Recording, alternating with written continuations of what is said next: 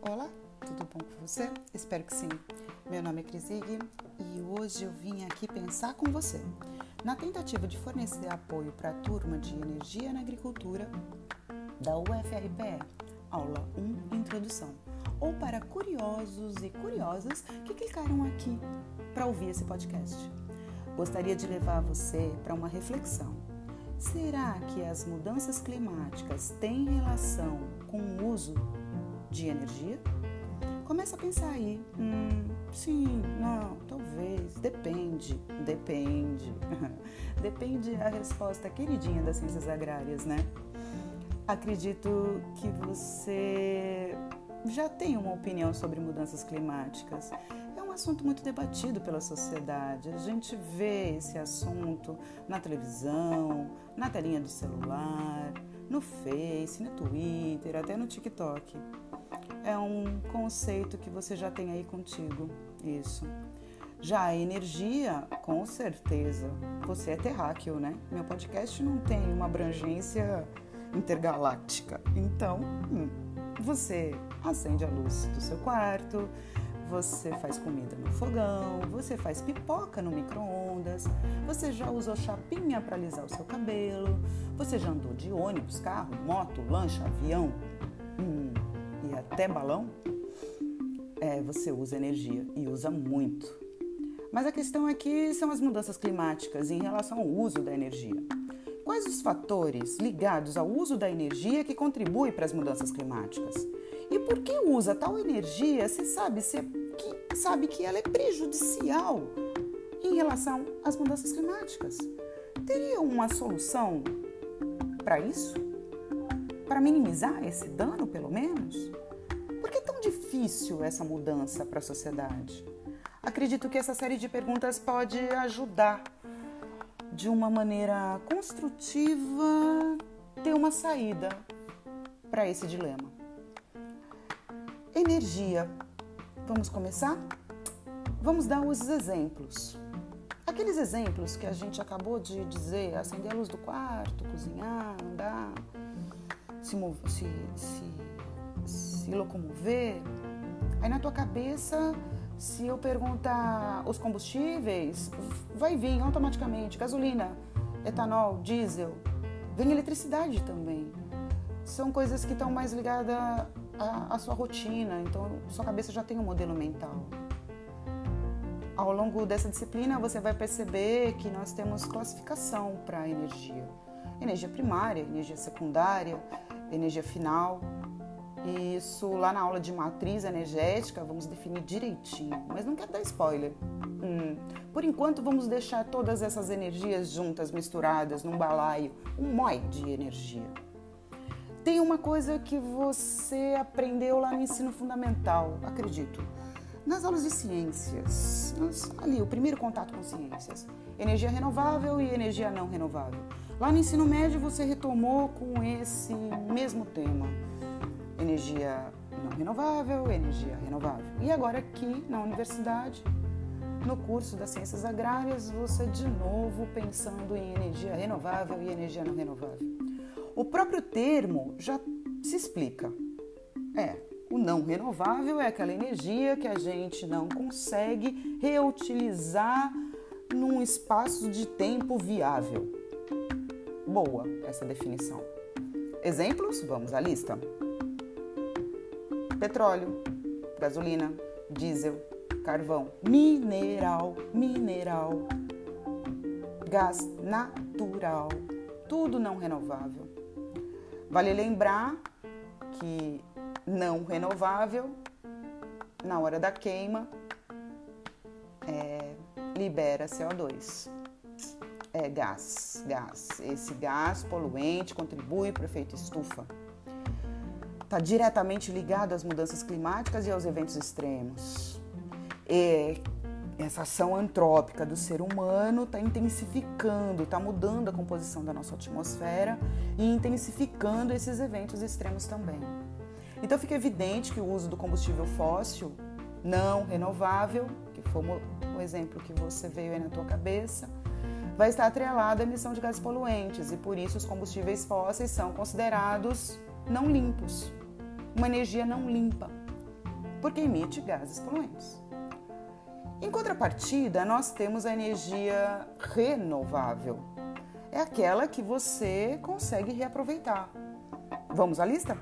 Biomassa, cana-de-açúcar, soja, floresta energética, carvão vegetal. Sentiu que eu falei carvão e pus vegetal na frente? O carvão mineral lá de cima era não renovável. O carvão agora ele é renovável porque ele vem da lenha. Lenha também. Temos também energia eólica, energia solar, energia por meio de hidrelétrica, maré motriz, todas renováveis. Detalhe, não emite gases poluentes, por isso são consideradas energias limpas e alternativas. Hum, mas isso não quer dizer que elas não têm desvantagem. Ao longo dessa disciplina, nós vamos ver e vamos debater e discutir. Nessa aula também vamos citar um ponto fraco da energia renovável pouquinho mais para frente, segura aí. Temos também a energia nuclear. Essa não é renovável, porque o urânio é um minério e o minério pode se esgotar, por isso, não renovável. Ao longo do tempo, a gente não consegue ter o minério novamente. O minério enriquecido, radioativo, fica instável e aí consegue liberar energia para ter a evaporação da água. E aí a energia nuclear é limpa. Como assim, Cris? Ela é limpa? E aquela fumaça que sai daquela torre? Aquela fumaça que sai pela torre nada mais é do que vapor d'água. Então ela é limpa. Só que tem um problema, né? É, hum, os resíduos. E caso aconteça algum acidente, contaminação com radiação. E radiação, a gente sabe, é muito danoso à vida, né? E leva muitos anos para você descontaminar aquela área. Vide Chernobyl. Então, um resumo bem rapidão. Nós temos não renováveis, os combustíveis fósseis, altamente poluentes na emissão de gases para a nossa atmosfera. Temos a energia nuclear, também não renovável, mas limpa, porém resíduo altamente tóxico. Hashtag fatal. As energias renováveis não têm emissão de gases poluentes, por isso são consideradas energias limpas. Interessante notar que quando tem uma energia, a gente tem desenvolvimento. É, tem sim. É, quero te levar para um outro ponto, né? Imagina agora que você um, ganhou na Mega Sena. É, você está rica, rico, Bota milhões aí na sua conta. Vamos construir uma residência nova? Isso. Pensa aí como é que vai ser sua casa nova, sua residência nova, seu carro. Carros? Carros. É muito fácil brincar com essa imaginação nessa sociedade tão capitalista. Ai, voa. Nossa, como voa sua mente. Hum. Quantos equipamentos eletrônicos? Hum? Quantos cômodos na sua residência? Mas quanto seria a conta de energia dessa residência comparada que você paga hoje de energia? Tá percebendo a relação? Essa relação existe. Quando você tem energia disponível, você tem potencial para desenvolvimento econômico. Por isso que países que detêm recursos energéticos, eles são mais desenvolvidos economicamente. E quanto mais economicamente desenvolvido, mais desenvolvem recursos energéticos e às vezes até brigam e geram conflitos por causa desses recursos energéticos. Assim como numa propriedade. Uma propriedade do agronegócio, na agricultura familiar, precisa ter energia. E a disponibilidade de energia que vai nortear o desenvolvimento econômico dessa propriedade. Se precisar expandir, primeiro vai ter que fazer um levantamento dessa energia disponível para a expansão. Então, se tem energia, a gente consegue viver e consegue se desenvolver. Se não tem energia, tudo trava nos dias de hoje. A próxima reflexão está pautado na energia que a gente mais usa, porque a gente já percebeu que a gente precisa de energia. E aqui a gente mais usa? Hum? Resposta fácil, né? Combustível fóssil, gasolina, diesel, e todos os derivados aí. Inclui o gás natural aí também. Tudo energia não renovável. Como a gente falou, não são limpas, como falou, emitem gases poluentes, como foi dito, contribui para as mudanças climáticas. E tem outro detalhe: ela acaba. Pô, ela acaba, ela é poluente, precisa haver uma transição, né? Interessante que essa transição já vem acontecendo desde a década de 70. A sociedade, ela já vem pensando nisso, porque hashtag não renovável acaba. E se acaba, é, e você é só dependente desse tipo de energia, o seu desenvolvimento fica totalmente comprometido. E aí, ao longo do tempo, também foi agregando nessa discussão os estudos científicos que comprovam realmente que a emissão dos gases na hora da queima do combustível fóssil contribui para as mudanças climáticas e isso ajudou nessa transição. Mas é, por que não para? Por que, que não para de, de, de consumir esse combustível fóssil? Ele, ele vai acabar e ele polui. Por que, que não para?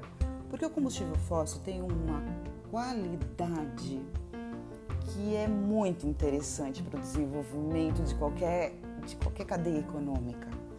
Quando você descobre ali uma jazida de óleo bruto e você instala toda a tecnologia para explorar aquele recurso, depois que você instalou e começa a explorar, a produção ela é 24 horas por dia. Ela não depende do clima. Ela não depende se está chovendo, ela não depende se tem sol, ela não depende se está noite, ela não depende do clima. Depende unicamente, exclusivamente do ser humano.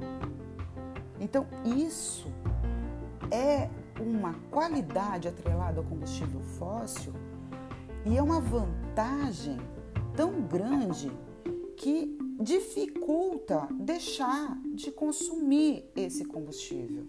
É estratégico economicamente. E sem contar que nós usamos esse combustível já tem um certo tempo. E tem muitos equipamentos que foram desenvolvidos e nós temos dependências desses equipamentos que só usam esse tipo de combustível. Então, fica difícil. Só que tem um detalhe: o combustível fóssil vai acabar. E toda essa cadeia e toda essa vantagem, ela fica comprometida e a segurança energética pode ruir o fim do esgotamento das reservas. Então é preciso, hashtag fato, hashtag básico, hashtag vai acabar, hashtag precisa de transição. A transição ela é necessária e, como já dito, ela já vem acontecendo desde a década do século passado. Ele é não renovável.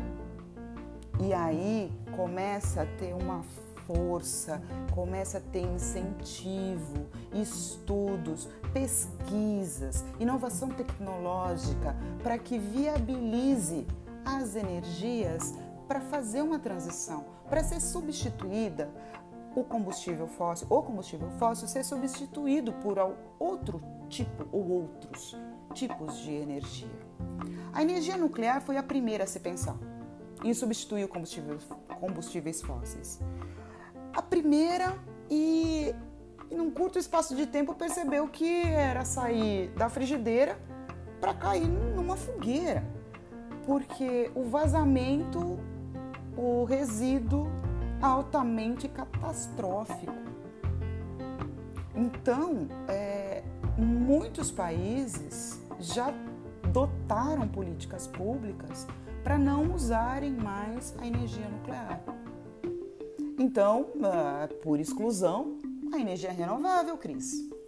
Pois é, a energia renovável é uma boa saída, mas tem um problema. É, né? Nunca dá para ser perfeito. Pois é. O problema da energia renovável é que ela é dependente do clima. Ela não tem aquela característica de produção 24 horas por dia constante. Ela tem oscilação e dependendo da renovável, essa oscilação é maior ou menor. E isso complica, complica mesmo. Não dá para simplesmente trocar o combustível fóssil por uma única renovável, porque tem essa dependência do clima. E não torna uma produção com custo-benefício competitivo economicamente.